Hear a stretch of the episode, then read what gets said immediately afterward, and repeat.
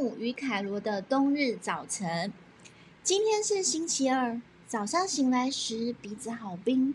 今天天气好冷，这么冷，后面的池塘一定也结冰了。先洗脸，再煮一锅热腾腾的汤。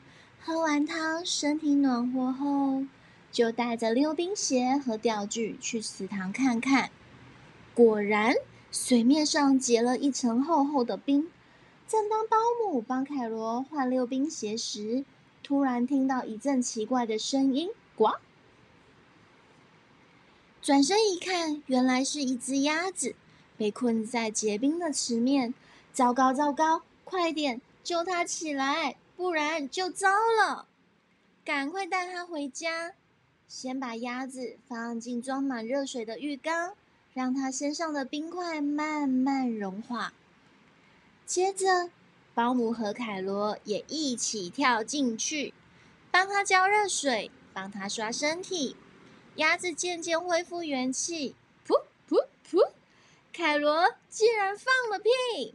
哇，好臭，好臭！真是的，凯罗真拿你没办法。鸭子的名字叫做小班。昨天因为看星星看得太晚，所以他被结冰的池塘困住了。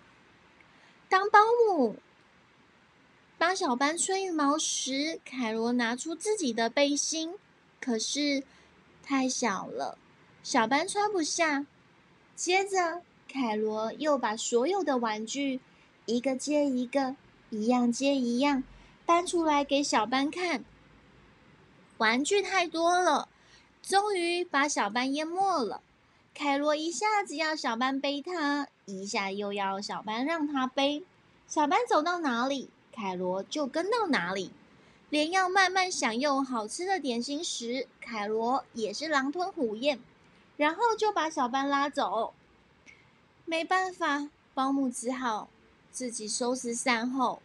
就在保姆忙着洗盘子的时候，只见凯罗在走廊上来来回回走了好几趟，终于全都收拾好了。保姆端着果汁去找他们，没想到他们竟然用卷纸卫生纸玩起木乃伊的游戏。小班，小班还好吗？都是凯罗把整个房间弄得乱七八糟，而且还不肯拆掉卫生纸。算了，随便你。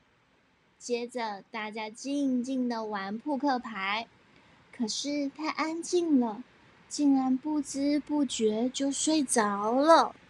醒来时，已经是隔天早上，而且小班已经不见了。看来小班好像回池塘去了，因为小班不告而别，凯罗伤心的哭个不停。没办法。保姆只好带着凯罗去池塘，没想到一到池塘边，又看到小班被困在池面上。